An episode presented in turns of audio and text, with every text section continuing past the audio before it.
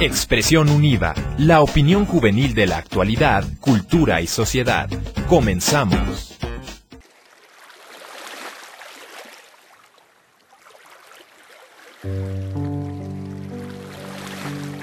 Bienvenidos a este podcast Expresión Univa, eh, un espacio de diálogo, reflexión sobre temas de importancia e interés social. El día de hoy hablaremos, bueno, el tema que se, que se va a tocar es los incendios forestales en México, pero eh, este podcast está titulado México Arde. Eh, hoy me acompaña, bueno, tengo el placer de presentarles a Alejandra Reyes Díaz, que va a acompañarnos de hoy en adelante en este tipo de, espacios, o más bien en este espacio. Hola, Miguel, pues ya saludándonos frente a los micros. Un placer estar con ustedes y pues bueno, hoy en, en un día tan conmemorativo también, con, con los invitados que van a estar en el podcast de hoy. Sí, no, ahora sí que, que, que, está ni mandado a hacer. Bueno, y para no, no, no hacerlos perder más el tiempo, este, vamos a entrar con las semblanzas de nuestros invitados del día de hoy. Eh, nuestra primera, digamos, este, invitada a la que voy a, a la que voy a, a presentar es la doctora Sandra Pascue Ortiz. Ella es ingeniera química, maestra en ciencias de procesos biotecnológicos y doctora en ciencias de biosistemática, ecología y manejo de recursos naturales y agrícolas por la Universidad de Guadalajara. Entre sus especialidades está la celulosa y el papel, así como el tratamiento de aguas. Actualmente labora en la UNIVA dentro de la jefatura de investigación del campus Guadalajara como docente e investigadora, dirigiendo diferentes proyectos relacionados con la línea de desarrollo sustentable y energías renovables Además colabora en el Departamento de Ciencias Exactas e Ingenierías, impartiendo diferentes materias en las carreras de Ingeniería Industrial e Ingeniería Mecatrónica. Cuenta con una patente otorgada por el Instituto Mexicano de la Propiedad Industrial denominada Mezcla y Proceso para elaborar un material plástico biodegradable. Fue ganadora con dicha patente del primer premio INPI al inventor mexicano en la categoría de tecnología verde en el año 2020. Ella nos acompaña del plantel Guadalajara. Doctora Sandra Pasco Ortiz, ¿cómo está? Buenas tardes. Buenas tardes. Eh, estoy muy bien, muchas gracias. Estoy muy contenta de estar aquí. Gracias por la invitación. No, al contrario, gracias a usted. Y bueno, Alejandra, no sé si quieras presentar a, a nuestro siguiente invitado. Gracias. Pues el maestro Oscar Humberto Tavitas Altamirano, mejor conocido por todos los que pasamos por la UNIVA como Tavitas, él es licenciado en Planificación para el Desarrollo Agropecuario por la UNAM y maestro en Educación. Cuenta con certificado en competencias docentes para bachillerato por el CERTIDEMS, así como diversos diplomados en materia de educación. Ha tomado múltiples cursos relacionados con actualizaciones pedagógicas, comercio de productos agropecuarios, herbolaria mexicana, hidroponía, cultivos, construcción de invernaderos, entre muchos otros. Ha impartido en conferencia temas como la importancia de la evaluación en la educación de México, biodiversidad y diversidad cultural también en México, y cuidado y protección del medio ambiente. Cuenta con diversas publicaciones en capítulos del libro y revistas indexadas y funge como docente de educación media superior y superior, formando parte de la Unidad Plantel Puerto Vallarta. Maestro Tavita, es un gusto tenerlo con nosotros. Hola, muchas gracias por la invitación también y es un gusto estar aquí con ustedes. Eh, pues a, través de estos medios, compartiendo y construyendo. Gracias. Muy bien, Miguel, pues, presenta a nuestro siguiente invitado por primera vez también, Univa Uruapan, presente. Claro, claro, ahora sí, este, que ya vamos, nos vamos integrando en este, en este sistema ¿no? universitario. Eh, bueno, nuestro siguiente invitado es el doctor Juan Manuel Madrigal Miranda. Él es licenciado en Filosofía por la UNAM, es presidente y fundador de la Asociación Viva Natura AC que lleva más de 35 años al servicio de la comunidad. Fue parte de la coordinación del Foro Michoacano sobre Medio Ambiente y Desarrollo y es director del Parque Nacional Barranca de Cupatizio, Cupatizio perdón. En 1992 fue invitado por la ONU a Nueva York para ayudar a preparar la Cumbre de la Tierra, donde fue nombrado coordinador internacional de las organizaciones no gubernamentales interesadas en modelos económicos alternativos. Fue fundador de la Dirección de Medio Ambiente Municipal en Uruapan. Es autor de 25 trabajos publicados sobre medio ambiente, desarrollo sustentable, psicología, cultura y política ecologista, además de ensayos filosóficos, cuentos y poesía. Actualmente se desempeña como coordinador general del Ecocentro de Río Cupatizio primer centro ciudadano demostrativo y de capacitación sobre el desarrollo sustentable en Michoacán y es profesor en varios centros educativos, entre los que destaca UNIVA, Plantel, Uruapan. Bienvenido, doctor Juan Manuel. Muy buenas tardes, qué gusto estar con ustedes aquí, este, Alejandro, Laura, Miguel y, Sandra. Eh, excelente tarde y gusto. Muchas gracias. No, de qué, doctor. Bueno, Ale, pues sin más preámbulos, este, no sé si quieras iniciar este, la, tanda de preguntas. Muchas gracias. Yo, yo hoy en todo soy primeras. Este, pues bueno, conmemorativo. Eh, digo, ya la, la, audiencia lo escuchará un día después, pero hoy jueves 22 de abril, pues conmemoramos el Día de la Tierra, oficialmente Día Internacional de la Madre Tierra en 22 países, me parece. Entonces, pues bueno, qué mejor que, hablar de lo que nos atañe y de lo que nos preocupa y pues en México, ¿qué, qué nos toca hacer? Eh, la primera pregunta, maestra Sandra, pues nos gustaría también poder, poder eh, desenmarañar un poco cuáles son las causas de los incendios forestales, si particularmente en México hay alguna razón para que nos incendiemos de esta manera tan atroz como se ha visto en, en los últimos años.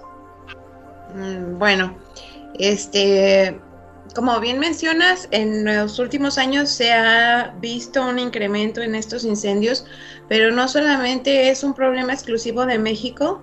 Este, ustedes recordarán, pues también en años pasados eh, la tragedia del Amazonas, por ejemplo, en California también se han visto eh, incendios muy, muy poderosos, muy fuertes, inclusive en Australia también recientemente. Entonces, es un problema eh, de manera general, no únicamente exclusivo de México. Hay diferentes causas de estos incendios. Las causas naturales podrían ser los rayos o las erupciones volcánicas, por ejemplo. Sabemos que en estos momentos, bueno, no es tiempo de lluvias, eh, tampoco hay un volcán, por ejemplo, aquí cerca del bosque de la primavera, entonces esas, esas causas eh, son descartadas, ¿verdad? ¿Cuáles son las otras causas no naturales? Bueno, pues los descuidos, principalmente los descuidos de las personas. Pueden ser eh, gente que va al bosque eh, y hace alguna fogata, alguna, eh, no sé, prende algún material, ya sea para calentarse o sea por diversión, y puede ser que quede mal apagado esa fogata y entonces como en estos momentos es época de sequía y hay mucho viento también, es fácil que se propague en diferentes áreas. Otra de las eh, causas podría ser eh, también objetos que olvide la gente, vidrios, por ejemplo, alguna botella, algún pedazo de vidrio, que con eh, los rayos del sol pudieran provocar un efecto de lupa y que pudieran en determinado momento desatar esa, desatar ese incendio, ¿verdad? Y uno también que es frecuente sería porque las personas que se dedican a la siembra preparan sus tierras eh, quemando sus, sus sus tierras, bueno, sus los remanentes ahí de los cultivos anteriores y entonces eso eh, lo hacen como una quema controlada, pero si se le sale de control se puede disipar a, los bosques, ¿verdad? Entonces son varias causas, bueno, y una de las más terribles yo creo que pueden ser provocados, ¿verdad? Eso ya sería como que lo peor que nos puede pasar, que haya gente que, que de repente por alguna situación, algún interés particular quisiera quemar alguno de nuestros bosques. Eso considero que son las principales causas. Pues sí, lamentable, Miguel. Sí, sí, este, bueno, pues eh, eso creo que ha sido una, una cuestión que se ha, se ha, denunciado ¿no? durante mucho tiempo por la porque luego después de un incendio o algunas zonas de los bos del bosque este, de pronto al poco tiempo empiezan los, los trabajos de, construcción o de infraestructura para construir fraccionamientos. Entonces, no, no es, ahora sí que no es ninguna, no tiene que ver con ninguna teoría de la conspiración, sino que ahí, ahí está y existe y lo vemos, ¿no? No es, no es un aspecto metafísico. Entonces, bueno, muchas gracias, este, doctora. Vamos a continuar con, con el maestro Tavitas. oiga, maestro, ¿por qué considera que los incendios forestales son un desafío tan grande por resolver? Y no sé si usted conozca una estadística sobre la frecuencia de incendios en, en México. Sí, gracias. Mira, los incendios forestales representan un desafío porque eh, están atacando a la biodiversidad. México está dentro de los 10 países más megadiversos del mundo, con una estadística, aproximada de uno de cada 10 eh, ser, ser, vivo, ya sea animal, planta o eh, bacteria o hongo u hongo, uno de cada 10 vive en México, o sea que somos un país muy rico en estos organismos en general. Por lo tanto, el incendio forestal va destruyendo todos los los ámbitos, está destruyendo, puede que desaparezcan, sobre todo cuando se da en microecosistemas. México también tiene una gran cantidad de endemismos. Una especie endémica es aquella que habita en un solo lugar. Entonces, un gran desafío es evitar que se vulnere o que se desaparezca una cubierta vegetal, que se desaparezca un pastizal, que se desaparezca eh, cualquier otra asociación vegetal o cualquier otro eh, ser y que solamente haya en ese rincón, en, ese, en esa ladera o en, esa, en ese valle, en ese lado puede, es, es, muy curioso porque a veces de un lado de la montaña puede que exista la, la especie y ya pasando la montaña ya es otro tipo, ¿sí? en algunos casos drásticos. Entonces, un desafío grande es evitar esta pérdida de biodiversidad. Por otro lado, también la, la cobertura vegetal que está protegiendo las laderas y que evita la erosión eh, también es una gran, un gran desafío porque no solo perdemos a la parte viva, a las plantas, sino los animales, los que logran huir, harán una presión sobre otras áreas, sobre los recursos de los que se alimentan o sobre los refugios. Eso por un lado. Pero por otro, el, el suelo ya descubierto, pues puede erosionarse. Es increíble de pronto, o interesante también, de que una vez que ocurre el incendio, por las causas que ya mencionó la doctora, por el periodo de estiaje, eh, la acumulación de materia seca, eh, el inicio de la primavera, etc. Al desaparecer estos vegetales ya se queda el suelo descubierto y entonces para formar suelos hay algunos periodos de, un, de 100 hasta miles de años tal vez, formar centímetros de suelo vegetal. Los suelos forestales generalmente son eh, delgados, la parte fértil es delgada, ¿sí? Y cuanto más los suelos eh, de bosques tropicales o de bosques semitropicales como los del Pacífico en México, la zona del Pacífico. Y entonces cuando hay un incendio forestal, que es uno de los, de los principales problemas, los bosques tropicales están en peligro porque de una u otra forma los bosques templados están acostumbrados o tienen ciertas defensas para los, los incendios. Si ustedes se fijan, la corteza de los pinos, de las coníferas o de los, de los encinos son más gruesas para eh, repeler un poco el, calor. En cambio, las cortezas de los árboles tropicales y subtropicales eh, son más débiles porque en teoría ellos no estarían habituados o eh, sí, habituados a incendios. pero ¿qué es lo que está pasando? Con, por el cambio climático está ocurriendo más incendios lo veíamos en, la Amazonia y también aquí en, México está ocurriendo y la pérdida de los bosques tropicales es muy eh, patente. ¿sí? Otra, eh, otro de los desafíos por los incendios forestales es que al no haber nuevamente la cubierta vegetal, se impide la filtración de agua y por lo tanto escurre de, manera inesperada y por lo tanto eh, pasan, ocurre la formación de cárcavas y también los famosos aludes de tierra. En muchas poblaciones se, ha dado eso.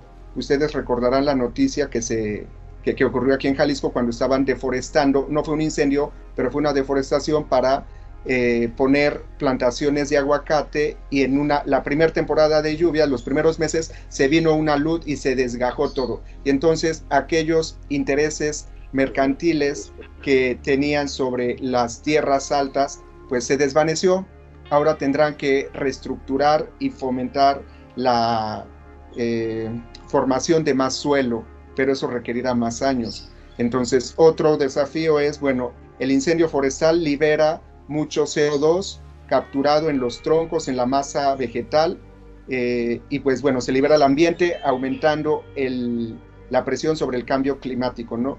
El calentamiento global. Entonces, si se fijan, hay varios elementos no solo es que se mueren las plantas, se secan, se, eh, se, carbonizan sino hay muchos otros elementos como el abastecimiento de agua.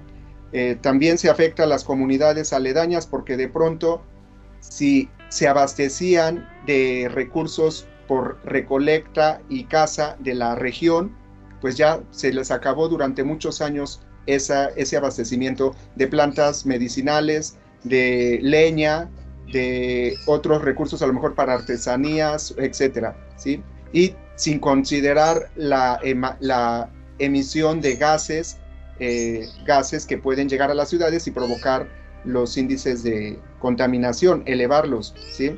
Entonces, y bueno, también el desperdicio de la materia prima, porque en lugar de aprovecharlo, pues ya se desvaneció, desapareció. Entonces, son algunos de los desafíos. Debemos de tener en, consideración todos estos elementos. Y en cuanto a estadísticas, pues no hay, eh, tendríamos que remontarnos a los del pasado, pero más o menos en promedio son 440 mil hectáreas las que se incendian cada año en el país. Esto en términos de extensión en kilómetros cuadrados serían al equivalente cercano al estado de Morelos, ¿sí? Más o menos 4.430 kilómetros cuadrados de superficie en el país se incendian por N causas, de forma natural o antropogénica.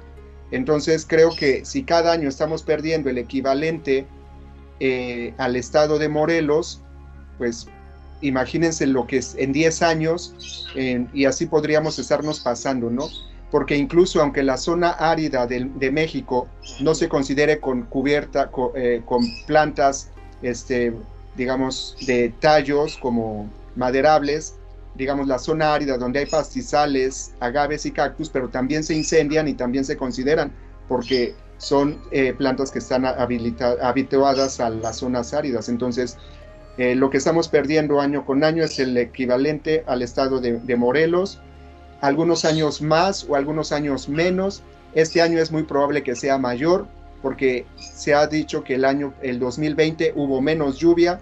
La jefa de gobierno de la Ciudad de México ha sacado varios, varios videos pidiendo a sus habitantes que no gasten mucha agua porque el sistema Cutzamala, que eh, combina Michoacán, Estado de México para abastecer a la Ciudad de México, no llovió, no, no, no llovió suficiente y por lo tanto tienen menos agua. Entonces hay una gran sequía generalizada y por lo tanto tal vez sean dos, el equivalente a dos estados de Morelos, o sea, ocho, más de 800 mil hectáreas de bosques y pastizales eh, siniestrados este año. Ojalá y no sea así, pero pues esas son las estadísticas. Muchas gracias, maestro Tavitas. Alejandra.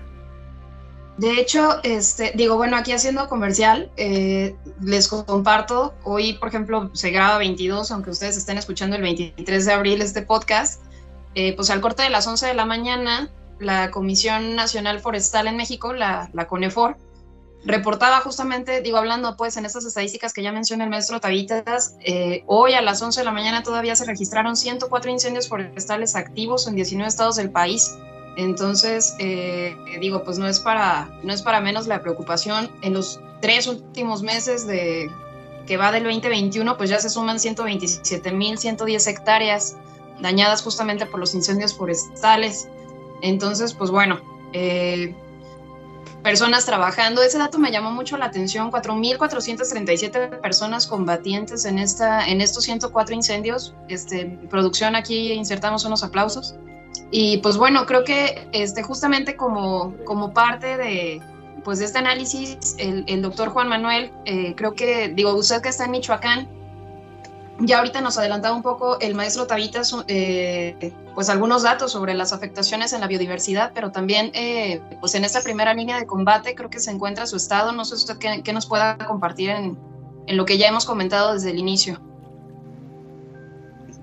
muchas gracias. Bueno, el doctor se ha compartido muy buenos datos y, este, y además con añadiste tú con la información de, de CONAFOR, pues ahí nos, nos da un panorama. En Michoacán este, ha estado compitiendo entre el segundo y tercer lugar a nivel nacional en los últimos cinco o seis años, de, donde hay más incendios. Aquí hay bastantes este, estudios y tenemos un grupo de de, WhatsApp, donde hay investigadores de, del Colegio de Michoacán, aquí el Pichapengo, que tiene un, también aquí un centro de investigación en Morelia, este, y, la Universidad Michoacana también con sus centros de investigación, nosotros ahí también estamos en el Uruapan. Entonces, este, compartimos mucha información y está muy claro de que Uruapan, voy a poner dos ejemplos donde es más dramático el, asunto, que es eh, eh, la capital del estado y, y Uruapan. Eh, en Uruapan es muy dramático el asunto porque se dice que es la capital mundial del, del aguacate, este, y, realmente lo es, eh, sobre todo el municipio de Tancítaro, del que estamos aquí a una, una hora en, auto, que es la parte alta de montañosa de aquí de, de, Michoacán, donde está el Tancítaro, este, que es ya tiene es una área natural protegida, pero ya está llena también de aguacate, todas sus faldas, invadidos también las áreas este, eh, eh, naturales protegidos.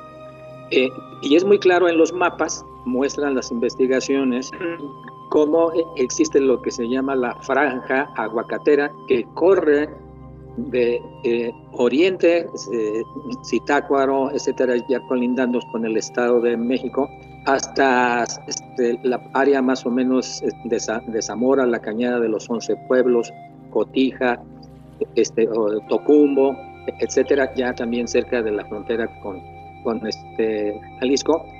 Esta franja que pasa por la meseta purépecha y las partes más boscosas de, de nuestro estado, en cierta forma siguiendo el eje neovolcánico, este, es donde hay más incendios y es donde hay más eh, eh, cambio ilegal de uso de suelo.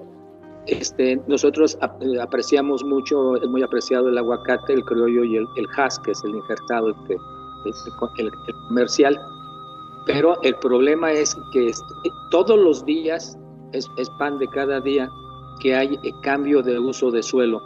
Desde el principio de los años 80 en Michoacán no hay permisos para establecer huertas de aguacate. Y todos los días este, se, ven este, que hay derribo de árboles o, surgiendo nuevos eh, lugares, este, hectáreas plantadas de, aguacate. Y además en, en Uruapan, una población de cerca de 400 mil habitantes, la segunda en el estado, la tercera es, Zamora en población, inclusive en la ciudad y todos los alrededores está lleno de viveros de plantas de aguacate para aplicarlos aquí en, este, en Michoacán y exportarlos también a Jalisco, este, eh, Guerrero, Guerrero este, Colima, partes del Estado de México, e, etcétera. Pero aquí este, eso es algo escandaloso en el, en el municipio de Uruapan. Y, respecto, por ejemplo, de, de Morelia, eh, eh, todos los días en este chat que estamos con los compañeros que muchos son de, de Morelia, somos eh, casi 120 personas las que estamos allí y también hay algunos funcionarios, inclusive, inclusive este, que están en el Congreso del Estado. Este, intercambiamos esa información ya lleva una semana donde todos los días hay incendios alrededor de la capital de, Morelia, que tiene un millón de, de, habitantes aproximadamente, y que realmente sus cuencas donde se dota de agua son realmente escasas, pero aquí donde vemos algo lo, dramático y, paradójico, por, por ser capital del estado, están todas las autoridades de este, de, que tienen que ver con, con la naturaleza y, la protección al ambiente y los representantes federales de todas las dependencias, este, inclusive hay una fiscalía de, este, para delitos ambientales, es profeso, este, y, no pueden controlarlo. Inclusive hace rato me enteré este, la triste noticia, inclusive hay un fuego ahorita en el, en, la, en el área de la mariposa monarca, la cual este, pues ha venido disminuyendo dramáticamente la llegada de las mariposas porque pues están acabándose, suplantándose bosques este, de abetos este, y pinos, variedades de pinos por árbol de aguacate también, inclusive en la zona este, por tratados internacionales. El príncipe Carlos ha estado allí tratando de, de darle importancia al área y es imparable. Es muy interesante, aquí una de las compañeras, en principio, señalando las causas naturales y las no naturales, que entre paréntesis podríamos llamarles intencionales. Y aquí es muy claro el otro factor que más o menos lo dejaron ver, pero ustedes también allí sabemos, tenemos amigos como este Bedoy de allí Guadalajara, del colectivo ecologista Jalisco, varias este, Maite, muy conocidos desde hace más de 30 años, muy combatientes eh, de la sociedad civil, de que este, las presiones que tiene el bosque de la, de la primavera por los fraccionadores.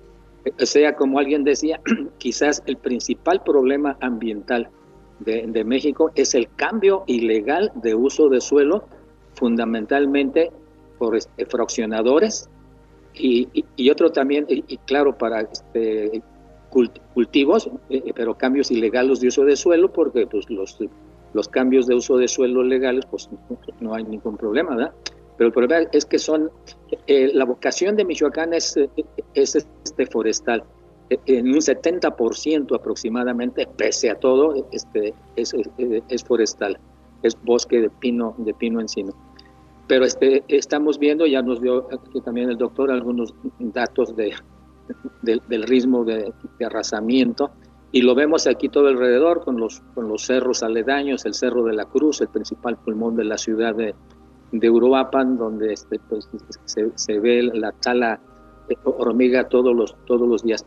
Pero aquí en concreto es el impacto, es el, el, cambio de uso ilegal de suelo para poner huertas de aguacate y, los, y hacer desarrollos eh, inmobiliarios, los fraccionadores. Igual en, Morelia, ya hay capitales muy fuertes este, allí en, Morelia, y es imparable este, esto, desgraciadamente, este, los incendios, incendios diarios, inclusive en este momento en que estamos hablando. Otro factor que parece que no hemos mencionado son este, los, la gente sin tierra, gente, gente de escasos recursos económicos, este, que desgraciadamente se valen de las coberturas de los juegos políticos de los partidos y de los juegos de poder y, de las campañas de proselitismo y que auspician, ese también a nivel nacional es una, es una plaga, este, la invasión de tierras como está aquí el Cerro de la Cruz y todo alrededor de, este, de Europa.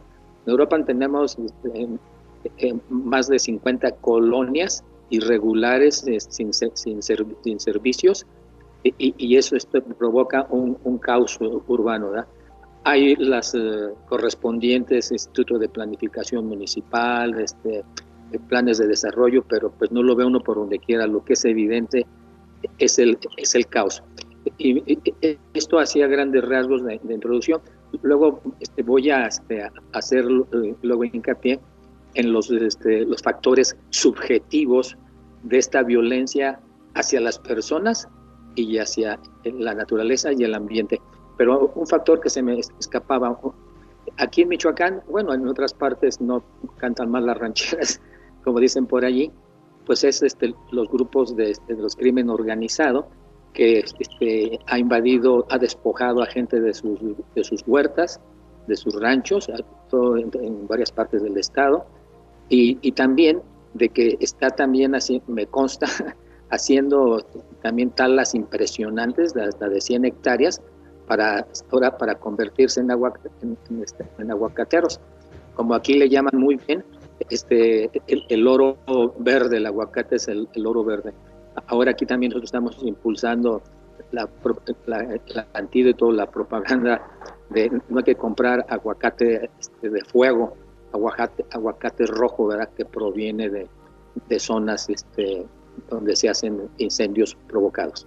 Eh, eh, aquí le dejaría como una introducción a la problemática.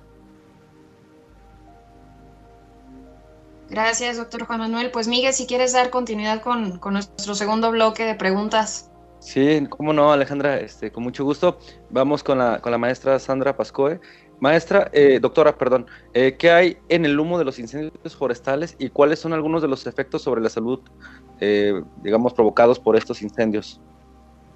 Bien, Bueno, pues eh, las principales, los principales compuestos que contiene el humo de un incendio forestal es eh, dióxido de carbono, ya lo había mencionado el maestro Tabitas. Eh, también contiene monóxido de carbono, partículas de carbón y algunos otros componentes dependiendo de la materia que haya sido combustionada. Pero bueno, suponiendo que fuera únicamente material vegetal el que se haya consumido en el incendio, esto sería lo principal.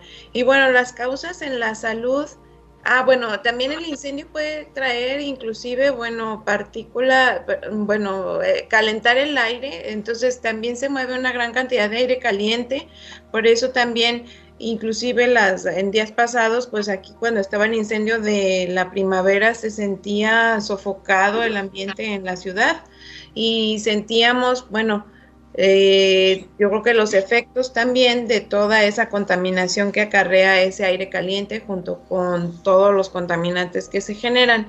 Entonces los principales efectos serían pues afectación de, de vías respiratorias, irritación de los ojos, eh, en ocasiones, bueno, dependiendo de la sensibilidad de la persona, puede ser que haya personas más sensibles a ciertos compuestos, eh, pudieran presentar ya cuadros graves de, intoxicación por humo.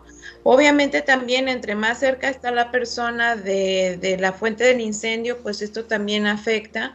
Eh, varios brigadistas, que ya decía Ale, cuánta gente este, muchos son voluntarios, otros es su trabajo. Eh, todas esas personas pues están en un alto riesgo precisamente por toda esta contaminación y por todos estos gases calientes que están saliendo del incendio. Eh, ¿Qué más podemos decir? Ah, bueno, pues el monóxido de carbono es un gas eh, incoloro y es sumamente tóxico. Entonces, sí, dependiendo de la concentración de este gas, pues sí hay gente que puede incluso sufrir la muerte por esa intoxicación. Entonces, pues básicamente sería esto.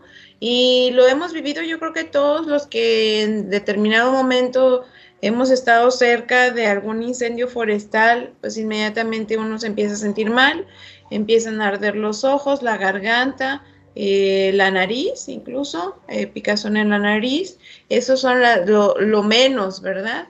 pero les digo, dependiendo de las concentraciones o de lo cerca que estemos nosotros del incendio, pues puede provocar hasta la muerte. Muchas gracias, doctora. Gracias. Pues miren, de hecho, viendo, este, ahorita retomando un poco de lo que ya comentaban en el bloque anterior, la jornada publicaba hace unos tres, cuatro días eh, que pues justamente el 40% de, de las causas de estos siniestros eh, se, está relacionando con actividades ilícitas, como ya también eh, pues ejemplificaba lamentablemente el doctor Juan Manuel, y solo el 18% a cuestiones agrícolas. Eh, entonces, pues bueno, ahí este, otro dato triste para México. Y bueno, doctor, doctor, este maestro Tavitas, si, en, en, esto que ya menciona la doctora Sandra, pues todas las afectaciones a la salud y demás, ¿hay condiciones particulares que influyan en, en, que un incendio se propague. Digo, pensando también en, a lo mejor hablar sobre cuáles son algunas de, las cuestiones que como, como ciudadanos podríamos tener en cuenta y si hay algo que pues, la población pudiera también, con lo cual pudiera, eh, pudiera contribuir ¿no? A, a, no propiciar esta, esta extensión de los incendios. Así es. Eh, la doctora Pascoe nos habló claramente sobre las, el origen, los posibles orígenes del, de los incendios. Y una vez que se dan, ya sean las causas naturales o las causas antropogénicas, pues existen condiciones que permiten la propagación de los incendios. Y entonces, por ejemplo, en las prácticas agrícolas que se utiliza la rosa tumba y quema para abrir más tierras de cultivo, eh, el campesino o el agricultor debe estar capacitado para establecer brechas en los linderos de su propiedad para que no pase la quemazón hacia lo que no es su propiedad o lo que no quiere que se queme, ¿sí? o bien las personas que van de, eh, campamento eh, no deberían o deberían tener conciencia de que en, la, en el periodo de estiaje, que es el periodo en el que no llueve y que se agudiza en, entre marzo y mayo, eh, no deberían hacer eh, fogatas ni cosas por el estilo. Muchas veces las personas van de, en las autopistas y van fumando y entonces arrojan la colilla del cigarro, la arrojan hacia los linderos de la carretera. Y ahí está el pastizal, está la hojarasca seca y empieza el incendio. Ese es un pequeño incendio. Y entonces, ¿qué puede propiciar la propagación del mismo? El viento y obviamente las condiciones de sequía, las condiciones de poca humedad que se está presentando. Ya habíamos eh, hablado de los datos del 2020 que llovió menos, por lo tanto la humedad se evaporó entre enero y febrero, ¿sí? En otras condiciones duraría hasta marzo un poco la humedad en el suelo y entonces las plantas o los espacios no estarían tan, tan secos, pero ahorita se secaron mucho antes y por lo tanto tuvimos eh, incendios desde marzo, ¿sí? Y se van a agudizar, ahorita estamos a, mitad de, abril, viene mayo muy intenso, ojalá y no se retrasen las lluvias, pero a veces llegan hasta julio las lluvias. Entonces, una condición muy importante para que se propague el incendio es el viento. Y ustedes han leído o escuchado en las noticias cuando los brigadistas mencionan, no podemos trabajar ahorita porque sería exponer a los mismos brigadistas. Debemos esperar que las condiciones meteorológicas cambien que el viento esté a nuestro favor y no que esté eh, alentando el, fuego, ¿sí? Muy peligroso obviamente son los fuegos, de los incendios de las copas de los árboles, ¿sí? Porque a nivel de suelo, a nivel de, hojarasca, con palas y tierra rápido empieza uno, pero arriba en las copas de los árboles eso es muy, muy preocupante. Entonces, eh, pues esas serían algunas, una de las principales condiciones sería el viento, que esté alentándolo y este, la sequía, el periodo de estiaje. ¿sí? Muchas gracias, nuestro Tabita. Sí, Miguel, sí.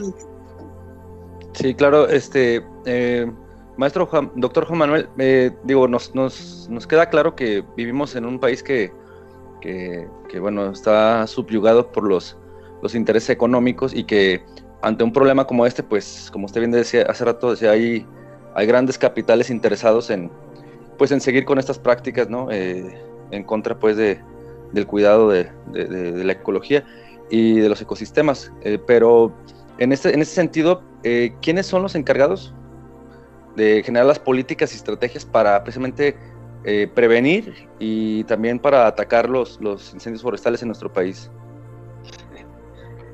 Bueno, este, muy interesante pregunta este, nomás no le digan a nadie lo que les voy a decir.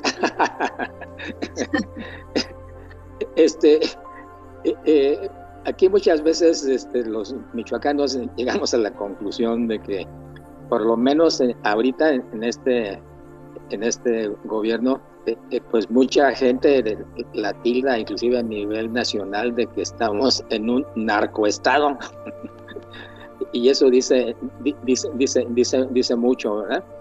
Este, y, la cuestión, este, cuando las organizaciones civiles en las cuales he caminado este, mucho, este, nos, reunimos o, dialogamos, este, y siempre llegamos a la conclusión de que gran parte del, del problema de, de que, no, que no se resuelven es de que los funcionarios que están este, eh, y dependencias responsables directos de, las cuestiones ambientales y de la naturaleza no este, cumplen con sus funciones para los cuales se les, se les paga. Ya cuando nos enojamos les, les hacemos mucho hincapié este, en, en eso, ¿verdad? Que no le estamos pidiendo este, este favores, ¿verdad?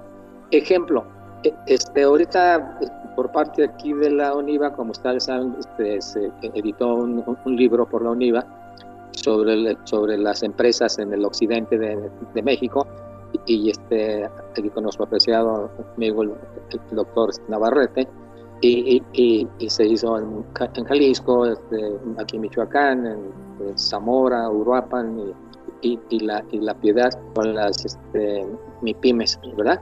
Y, entonces este, nos estamos este, topando con la, cuestión de que los, los empresarios mm, realmente en la mayoría el resultado de este estudio es de que pues le dan poca importancia este, a la protección este, ambiental y a los recursos naturales, los cuales son vitales para el funcionamiento de muchas de estas empresas que pueden hacer sin agua, por ejemplo, ¿verdad? Y claro, todos manejan este, eh, eh, residuos. Y, entonces vemos allí que, este, que eh, recuerdo de que aquí una, una papelera muy grande dejaba este, como mm, lago de leche a una presa contigua a ella, hacía descargas ilegales allí y en esos meses recibió un premio, un reconocimiento a sus procesos ecológicos limpios, ¿no? Es, es, una, es una burla, ¿verdad? Y en ese, sentido hay otra cuestión. Fíjese qué interesante. Este, los, los ayuntamientos por lo general tienen departamentos de, este, este, de, medio ambiente, ¿verdad? Y, de reglamentos, etcétera, etcétera. Y ellos mismos, para no irnos lejos, este, aquí en Uruapan, por ejemplo, eh, hacen descargas del propio ayuntamiento, descargas directas de aguas residuales de varias colonias a las aguas limpias del río Copaticio que atraviesa nuestra ciudad, que tenemos ese privilegio. Entonces, por una parte son autoridades protectoras y por otra parte son este, pues infractores de la, de la, de la ley que supuestamente ellos este, son parte de la, de la aplicación. Y entonces eh, estén coludidos eh, las, las, autoridades con los, eh, con los infractores tanto como algunos empresarios este, deshonestos como con el propio crimen organizado que está apoderándose, como ustedes lo saben, en todo el país ya se pusieron muy listos y están yendo sobre el, los bosques y el agua. Es una estrategia que están siguiendo a nivel este, nacional, por lo cual tenemos que... Y, también el otro problema, ¿verdad? Que, este, que, que conviene poner sobre la mesa, de que este la eliminación, para decirlo con una palabra terrible, asesinato de los protectores del medio ambiente este, a lo largo y ancho del, país, ¿verdad? Todo, todos los días. Ah, pues aquí está la cuestión, el, el acuerdo de, de, Escazur, ¿verdad? Que, que, es un intento este, latinoamericano este, de, proteger a, los eh, que mm, tratan de conservar y que haya buenas prácticas ambientales y proteger los bosques y el, y, el, y el, agua. Y, y, resumiendo, entonces, yo por ejemplo me enteré ante, eh, viendo cómo se estaba arrasando un bosque del, del cual al que yo mismo me daba cuenta y que denuncié a todas las autoridades, me di cuenta que existía una Fiscalía Ambiental este, de Michoacán y sencillamente no hacen nada. Y claro, acudimos a ellos y que hicieron nada. este, y entonces esa es la, la otra, este, pues, este, y, que ya algunos los han señalado, la corrupción, la corrupción en las dependencias conectadas con, este, con, el, con el medio ambiente, la producción de la naturaleza, es, es un estigma terrible que tenemos en el, en el país y en cada uno de los estados, desgraciadamente. Así es. Muchas gracias, doctor Juan Manuel. Este, y bueno, Ale, seguimos, seguimos con este análisis. Sí, de hecho, este, digo, al rato bien vamos a omitir los nombres de todos nosotros en el programa. Después ah, de estas fuertes declaraciones. Eh, pero bueno, digo, sí, mucha razón. La verdad es que se me viene a la mente y creo que, que la UNIVA juega un papel importante por la difusión de este tipo de documentos eh, en algunas de las encíclicas que ha redactado el Papa Francisco, que digo, más allá de, de cualquier eh, religión a la que uno pertenezca, el contenido me, me parece muy valioso. Rescato eh, una de las últimas que escribió, que es Laudato Si, y justamente hablaba de eso, ¿no? De, de invitar al cuidado de la casa común, pero pues analizando desde la problemática. Y con estos últimos eh, mensajes que nos da doctor Juan Manuel, me acordé eh, de, un, de, un, párrafo en particular este, que hace alusión al, al, Papa Pablo VI y menciona, pues, o sea, describe esta crisis ecológica como, pues como una consecuencia dramática de, de la actividad descontrolada del ser humano, ¿no? Entonces, entre eso y pues entre la voluntad tan corrompible de algunos mexicanos, pues yo creo que, que, que está pues cada vez más complicado salir. Pero bueno, pues para, para darle continuidad, porque el chisme está bueno, eh, maestra Sandra, digo, ya también aprovechando que nos ha, ha compartido algunos textos sobre estos temas, eh, adicional a los incendios forestales, pues cuáles están siendo otras manifestaciones relacionadas con el cambio climático. Digo, ahorita que también eh, pues la Agenda 2030 con los ODS está eh, pues muy en boga también. Digo, ¿qué, ¿qué, qué, otros factores están viendo involucrados en este tipo de problemáticas? Bueno, pues yo creo que todos nos hemos dado cuenta de, de estos cambios tan simple con las temperaturas ambientales, cómo se han ido modificando, eh, pero ya más evidentes, pues todos también hemos visto muy probablemente en las noticias eh, el problema del deshielo de los polos. Estaba viendo hace rato una, una nota que decía que, que eh, se está deshielando 20 veces más mmm, a más velocidad que en los años de los ochentas. Entonces, así como decían hace un momento eh, el maestro Tabitas, pues si México está perdiendo aproximadamente la misma superficie del estado de Hidalgo cada año con un incendio y ahora probablemente con la sequía y demás sea peor, bueno, pues imagínense también el deshielo de los polos, pues es sumamente grave, ¿no? Eh, eso por un lado, los incendios pues serían otra de las evidencias eh, que tenemos ya presentes del, cambio climático, las sequías tan tremendas en algunas zonas del planeta. Por otro lado, en otros, eh, en otros países o en otras zonas también ha habido lluvias eh, torrenciales, inundaciones que en otros años no se habían visto. Entonces, todos estos estragos huracanes, eh, tifones, etcétera, pues son parte de este mismo cambio, ¿no?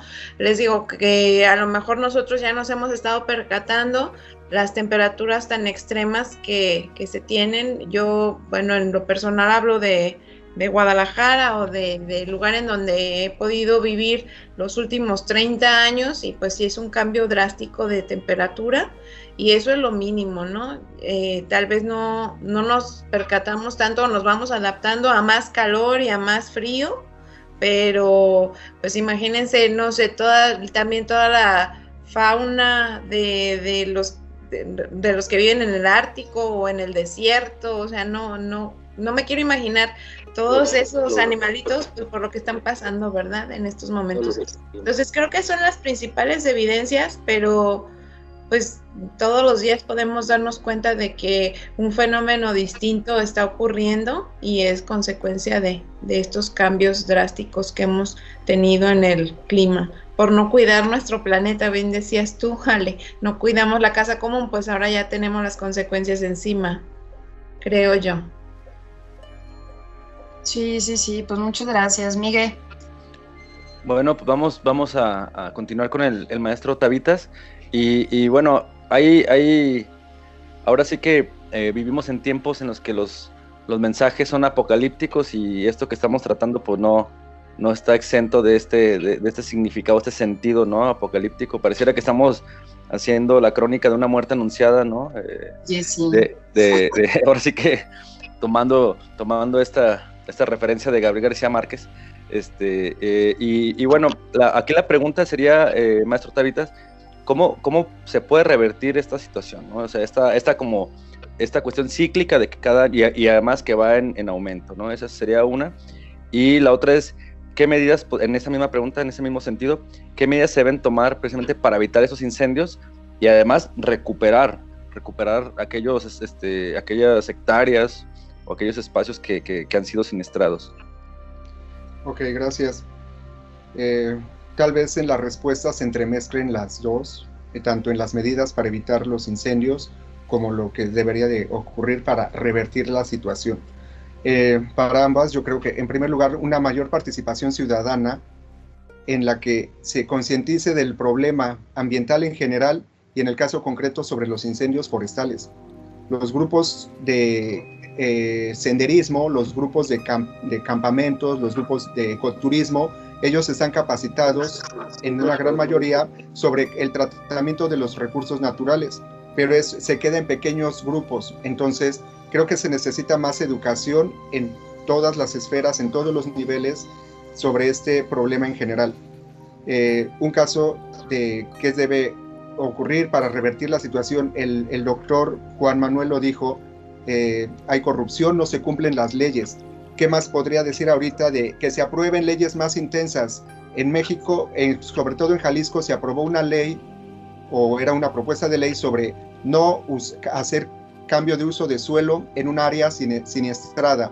Un bosque no puede cambiar a otro tipo de suelo por después de un incendio hasta después de 20 años, esperando que la naturaleza en 20 años se recupere. Pero ahí, hasta ahí se queda la ley o la propuesta de ley si en su momento fue. Pero mientras no haya personas cabales, personas honestas que hagan valer la ley, de nada sirve una ley así le pongan 50 años después de siniestra de un área que se haga el cambio de uso de suelo. Entonces se necesita que los funcionarios públicos realmente hagan su papel sobre la aplicación de las leyes y si no se tienen estas leyes, generar nuevas, pero que realmente se cumplan para evitar el cambio de uso a diestra y siniestra. Desafortunadamente, no todo el mundo sabe de ecología, no todo el mundo sabe de geografía, de procesos orogénicos, de procesos eh, de formación de suelos, etc. Sin embargo, yo creo que tenemos las generalidades y eso sería un compromiso para los educadores desde la educación básica, eh, primaria, secundaria, preparatoria, ya la educación media superior, de estar insistiendo en los estudiantes sobre su papel en la Tierra, su papel como habitantes y compañeros de todas las formas de vida para que realmente los hagan partícipes y empáticos con los problemas ambientales. Entonces, eh, eso sería parte de lo que se necesita para revertir la situación. Las condiciones de aridez eh, eh, que hemos estado mencionando se, están acelerando por el cambio climático y bueno, todos los las situaciones disruptivas y como mencionaste, Miguel, que puede ser catastrófico, ¿sí? Finalmente podemos detener estas condiciones de aridez. Ya no es tan fácil, obviamente, ya lo dijo que en paz descanse Mario Molina. El tren del cambio climático está en movimiento, pero no lo vamos a frenar, pero podemos disminuir su velocidad, ¿sí? Entonces, y más allá, y, más allá de lo que dijo la doctora Sandra de eh, eh, perdón, se, me fue este, la, la parte que, que, ella había mencionado, pero bueno, eh, más allá de esas, se dan las condiciones de aridez, más del 50% del territorio nacional tiene condiciones de aridez y semi-aridez. Sin embargo, debemos recordar que hay países donde han tenido desiertos arenosos completamente y que en México no son desiertos arenosos. Entonces debemos de generar más información, más conocimiento sobre el manejo óptimo del agua y, ah, no sé, de, la mano de la tecnología, de la biotecnología, estoy seguro que se generarán nuevos eh, vegetales que resistan a la sequía o eh, regresar a ciertos cultivos que ancestralmente siempre han resistido a la, a la sequía, ¿sí? Entonces, las condiciones de, aridez, podemos mitigarlas desde nuestro hogar. Hace unos días estaba hablando con una persona aquí en Vallarta y mencionaba sobre la problemática de la salinización de los mantos freáticos del puerto y pues obviamente Seapal está ya teniendo dificultades o ya se empieza a notar agua con mayor concentración de sal, ¿sí? de sales minerales y eso obviamente es un problema. ¿Qué se puede hacer? Y yo creo, siempre he dicho esta, esta, esta propuesta, eh, favorecer la filtración de agua desde las laderas de las montañas, desde las el, eh, mayor altura, comenzar a poner presas y represas y diques de, de piedras eh, o de reja, mallas con piedras que impidan el arrastre de sedimentos y que por otro lado retengan la humedad entonces, esto eh, favorece la recarga de mantos freáticos y también permite que el suelo tenga más humedad por más tiempo. Y al haber más humedad durante más tiempo, entonces no se propagaría tan rápidamente el incendio. ¿sí? Y bueno, es todo un, una situación de reorganización y reordenamiento territorial en donde muchos eh, gobernantes municipales, estatales o incluso tal vez a nivel internacional o nacionales en general no saben o no quieren ver por la cuestión de la parte económica. Pero yo creo que si empezamos a mirar a la naturaleza como nosotros dentro de ella y no ella como nuestra pertenencia, eh, podremos propiciar estos, estas pequeñas inversiones que de pronto dirían, es que es mucho eh, gastar en presas, presas, represas, eh, ¿cómo se llaman? Este, ollas, ollas de agua o jagüeyes y no quieren hacerlo, pero es necesario, ¿sí? Y bueno, también se requiere para revertir el, eh, esta situación la, la, la organización social, ¿sí? se ha demostrado que los grupos indígenas los grupos originarios están más organizados en sus estructuras ancestrales y eso les permite una mejor gestión de los recursos naturales y por lo tanto ellos saben perfectamente hasta qué medida extraer qué recurso. Incluso en el estado de Guerrero y, Oaxaca se han dado se ha dado mucho el asesinato de los defensores de los bosques por parte de compañías extractoras de madera, ¿sí? Y entonces eh, mirar hacia los pueblos originarios de cómo se organizan para aprovechar de manera sustentable los recursos naturales. Y si esa organización, esa cosmovisión, podemos extenderla hacia los jóvenes, hacia los habitantes de las ciudades, yo creo que esta, empezarían las autoridades a tomar eh, mejores cartas, hacerse más presentes en los, en los espacios donde se está dando esa reconversión del, del uso de suelo y también en el combate del incendio. ¿sí? Y por último, bueno, eh, las medidas de, implementa de mitigación que serían casi instantáneas para recuperar el área siniestrada. Esas medidas instantáneas tienen que ver con remover lo que está así grande, los troncos, el carbón, a lo mejor eh, quitar lo, lo, que más se pueda que quedó suelto, el material suelto, ¿sí?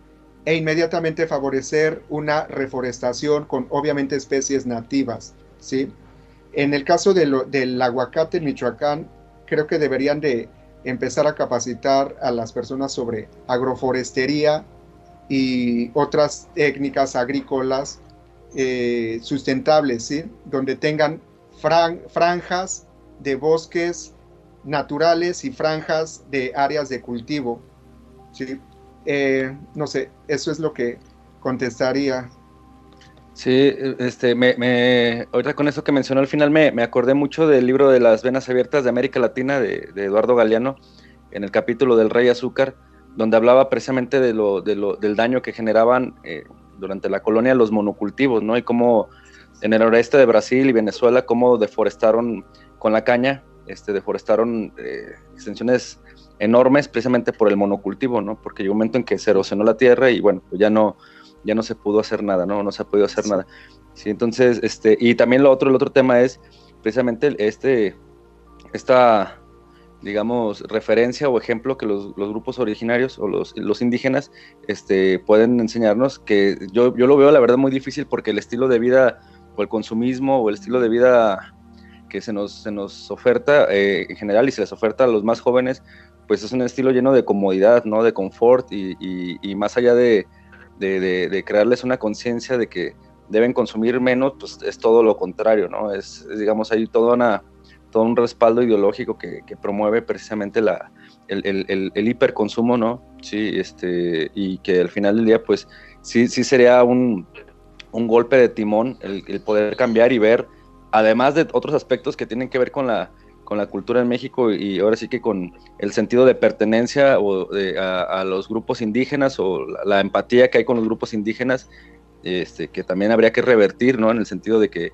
de que bueno, pues muchas personas se sienten todo menos indígenas o, considerarían que esa parte no, no, no, no, no forma parte, más bien no es, no es algo que los constituye. Pero bueno, este, muchas gracias, este, maestro Tabitas. Ale. Para cerrar, también muchas gracias por sus comentarios. Eh, pues bueno, justo recuperando esta invitación a, la sociedad, eh, doctor Juan Manuel, ¿hay alguna función, eh, digo de antemano creo que aquí sabemos la respuesta, pero nos gustaría que, nos apoye a desglosarla, de la ética ante el cuidado del medio ambiente, eh, ¿cuál es la necesidad, digo, y partiendo desde, pues desde nuestro origen como universidad, de fortalecer una educación con valores ambientales? Este, eh, me he especializado en el estudio de los métodos de transformación humana. E, en otras palabras, ¿cómo podemos ser mejores seres humanos? Porque en última instancia, este, algunos de ustedes eh, tocaron un poco ese punto. ¿Cuáles son las motivaciones para de una u otra forma este, mm, ser violentos con las, con las personas y, con el ambiente y, la naturaleza? Esa es una gran pregunta. Y tiene mucho que ver, como bien lo, lo dicen, la ética y, la espiritualidad. Al estudiar los, los métodos de desarrollo ético y, este espiritual, de desarrollo humano de Oriente y Occidente, es uno de los más importantes, este, coincide ambas espiritualidades y, éticas de Oriente y Occidente y las he sintetizado en cinco puntos que son una especie de mandala, este, cuatro pétalos de una flor con su centro, este, la atención. ¿Qué es esto? ¿Por qué es esto de la atención?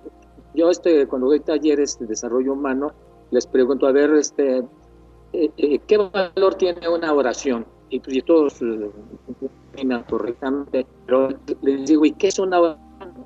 Y pues la esencia es es un diálogo con, Dios, y, es Dios, bueno, pues es amor este, incondicional. Este, e, e, es el valor este, supremo, más nosotros como, como una universidad este, tratamos de ser al mismo tiempo este, verdaderos cristianos, ¿verdad? Este, y en ese sentido, e, la, la mente humana, este, su esencia es el darse cuenta, la esencia de la, de la conciencia es darse cuenta. Estamos dando cuenta de nuestros diálogos, las personas, los colores, las formas y esto, darse cuenta de la esencia de la conciencia. Y, el problema que, que hay, que, que, un poco fue este, dibujado por la intervención de este, brillantemente de algunos de ustedes, es que los jóvenes y los seres humanos, como diría Bauman, estamos en la época de la sociedad líquida y las relaciones líquidas y las emociones líquidas es decir, el, caos eh, auspiciado por el abuso y las adicciones a la, a la tecnología. Y, en, ese, en ese sentido, este, calcula la neurociencia que tenemos unas 60 mil pensamientos diarios, cada uno con sus emociones. Y nos perdemos, esa es, esa es la esencia, desde como psicoterapeuta, los, los seis filósofos, este, especializado en adicciones y trato con situaciones muy dramáticas, este, eh, somos en donde está, en donde nos estacionamos con nuestros pensamientos y emociones. Por eso, este, la esencia de, la oración es tener buenos pensamientos, buenas y buenas emociones. Es la esencia de la, de la oración. Y en ese sentido, si no tenemos esa disciplina de cultivar y ser conscientes de qué estamos pensando y sintiendo en cada instante, pues entonces nos, perdemos y, luego hacemos actos que nos lamentamos. Los otros, eso está en el centro de la mandala. El otro gran punto y, sumamente importante es redescubrir el milagro y sacralidad del universo y la vida. La cosmología actual nos, nos abre este, esos horizontes, Stephen este, Hawking, ¿verdad? De, de que este, no, no, no hay este, fin, fin, cuando se enfocan a los confines del, universo. Estamos, este, por eso me recuerdo yo siempre mucho de San Agustín, lo extraordinario de lo ordinario. Estamos en una esfera este, flotando en la inmensidad del, universo y andamos en cosas exóticas y ahora mucho consumo de drogas y exploración de, drogas psicodélicas en, en, todo el mundo. El otro, entonces redescubrir este que estamos en un lugar maravilloso el, otro punto súper clave que les va a gustar a ustedes, sobre todo a las mujeres, es de que los hombres y también algunas mujeres, el redescubrimiento de lo femenino y maternal como fuente de los valores humanos. La axiología, la teoría de los, de los valores, se echa unos rollazos, este, este, unas abstracciones, y todos los días vemos este, la maravilla de ustedes las mujeres con su, con su amor, a lo que crece, ya sean estudiantes, amigos, familia, en, entorno, y, otras este, las mamás con, con, sus, con sus hijos, de lo que son capaces. E, este mundo sería este, pura oscuridad si no fuera por ustedes las mujeres, con su ternura, su amor, el sostén de la vida, su, su energía. Y los hombres tenemos que reconciliarnos con esa imagen interna de que no son un objeto sexual, sino este, mm, la sustancia maravillosa y espíritu que sostiene la vida. Me gusta la metáfora que lo masculino es como una isla, y, pero en el mar de, de, lo femenino y, y, y, maternal. Si no redescubrimos eso, entonces tratamos, así como tratamos, maltratamos a la naturaleza este, y, a la, al medio ambiente, pues es a la madre tierra, es una, eso porque yo les digo es que no sabemos amar a las mujeres y nos enojamos y destruimos la vida y hacemos guerras y, qué es lo que estamos viendo con esto. El otro punto que les va a gustar también y, que allí este, resume muchas, soluciona muchas cosas ambientales, pues que, y que siempre eh, la vida monástica de todas las grandes tradiciones en el cristianismo, muy claramente, la vida, el cultivo de la vida sencilla y deliberada, la vida sencilla, este, nos distraemos demasiado y nos perdemos en los, en los objetos y luego no hayamos qué hacer con ellos y dónde meterlos y todo lo que implica. Entonces, e, este, el cristianismo necesitamos necesita enfatizar mucho la vida sencilla y deliberada, sobre todo en contacto con la naturaleza. Y el último, el cuarto punto, centrado en, la atención plena, la esencia de la conciencia, es visualizar lo que estaba haciendo ahorita este, el, doctor este, con sus excelentes observaciones de puntos concretos de, de, qué, de qué hacer, ¿verdad? Para, para, este, para revertir este, este, este caos, e, este, pues es visualizar, es hacer una, una maqueta, ¿verdad? Es decir, este, de hecho, orar o todos los buenos proyectos empiezan por una idea que cultivamos, formarnos una idea este, una, una, imagen mental de lo que queremos y eso está muy ligado y con esto concluyo de que yo creo que les va a gustar y todos estamos de acuerdo de que tenemos que llevar siempre por delante de nuestros pies y de nuestra mirada la esperanza inquebrantable que quizás es gran parte de la esencia del, cristianismo este, es recordar los grandes aportes de, este, de los profetas hebreos este, fueron este, cuando el, pueblo hebreo estaba sin, patria, sin templo y esclavizados. Hay que convertir el, carbón en diamante, el lodo en flores. Muchas gracias, doctor Juan Manuel. Pues sí, nos toca cuidar a nuestra hermana madre tierra, como decía San Francisco de Asís. Eh, pues bueno, pues muchas gracias por, por sus respuestas. Eh, pasaríamos a algunas conclusiones puntuales o comentarios adicionales que, que, nos quieran compartir. Eh, si le parece, iniciamos con usted, doctora Sandra. Sí, Ale.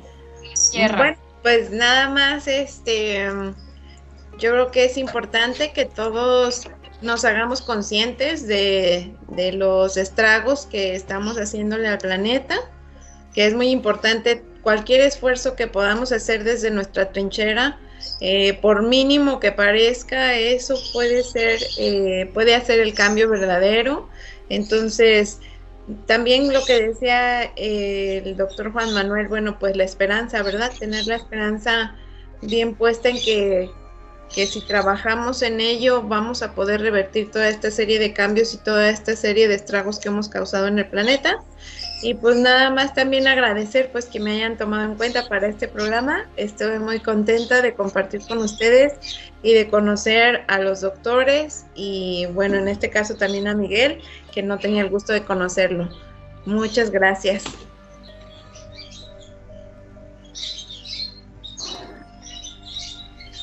Maestro Tabita, si quiere dar su conclusión, su último comentario. Sí, muchas gracias Miguel y Ale, gracias por invitarme también. Y como mencionó la, doctora Sandra, las pequeñas acciones, no importa desde nuestra trinchera, siempre serán válidas porque es esa pequeña contribución, pero que se va a hacer un hábito y sobre todo con las personas a nuestro alrededor. Nuestras familias, nuestra pareja, nuestros amigos, vecinos, notarán esa contribución y se van a ir sumando y así como se va formando el suelo, paulatinamente la gente se va concientizando y entonces va a ser un gran conglomerado de habitantes de una colonia que hacen acciones que les permite eh, llevarse en armonía con el medio ambiente.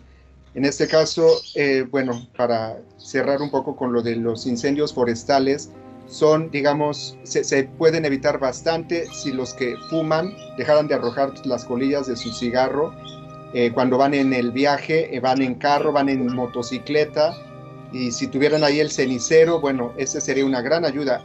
Eh, mencionaron un porcentaje de cuántos pueden iniciar a raíz de esas acciones o malas acciones finalmente, porque es tirar, tirar basura, ¿no? Y bueno, yo creo que entre más divulguemos el conocimiento en, las, en la población que desafortunadamente no tiene acceso a educación, eh, educación formal, considero que el mundo podría ir cambiando más y también estoy eh, de acuerdo con la parte del doctor Juan Manuel eh, sobre vivir, vivir este, de, de manera sencilla, de manera eh, tranquila, sin tantas cosas que de pronto ya no sabemos ni dónde ponerlas, ¿sí?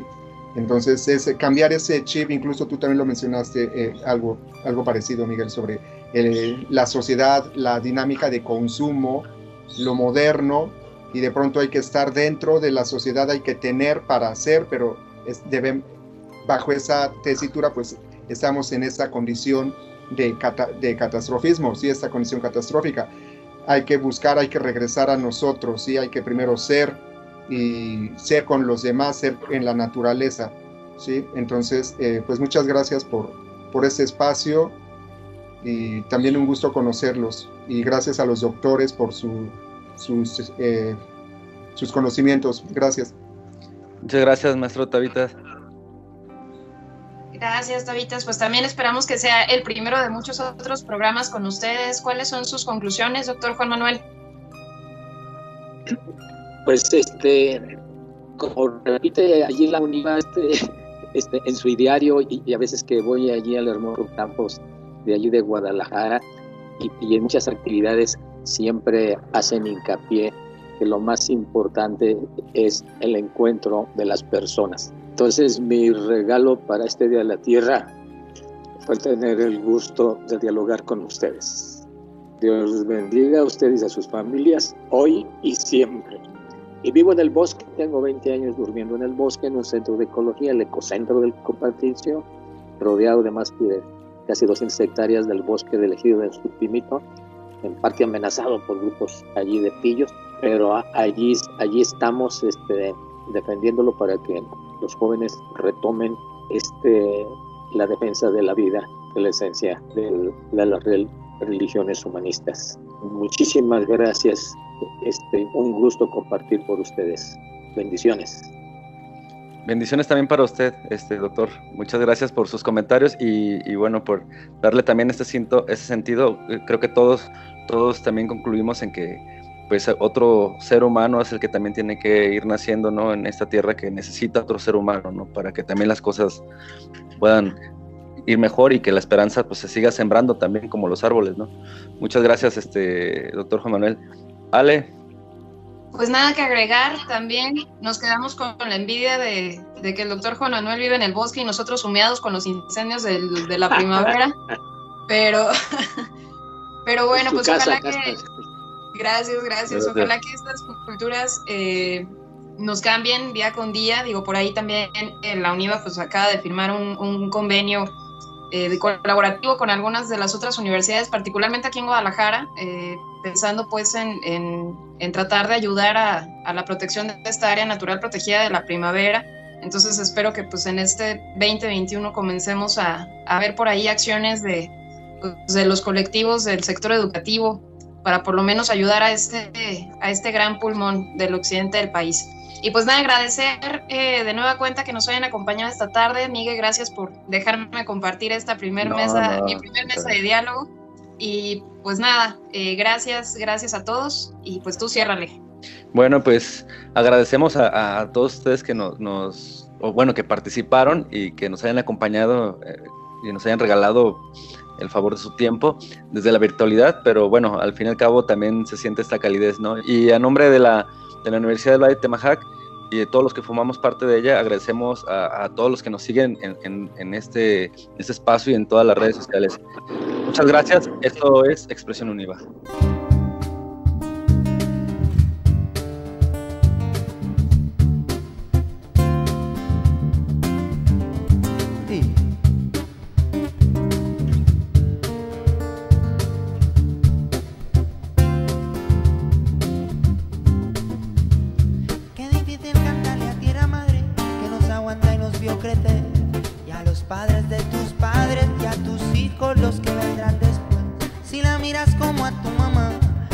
nos cambie la mirada y actuemos como el que defiende a los suyos y a los que vienen con él. La raíz de mis pies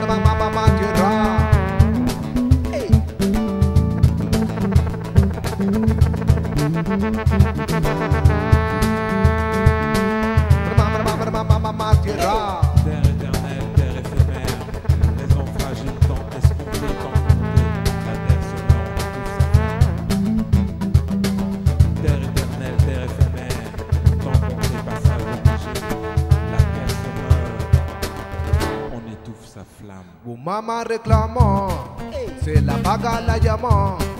Y esto no es de hoy, a tiempos atrás voy hoy, tigre décadas degradando, ya mamá reclama, se la paga la llama, se la venden hoy, de lo que fue a lo que soy, siempre magnifican sus latidos voy, llaman, llaman, mamá tierras llaman, ya que las manejan sin plan, demasiadas caban, otras secan, luego frutos no dan, llaman, llaman.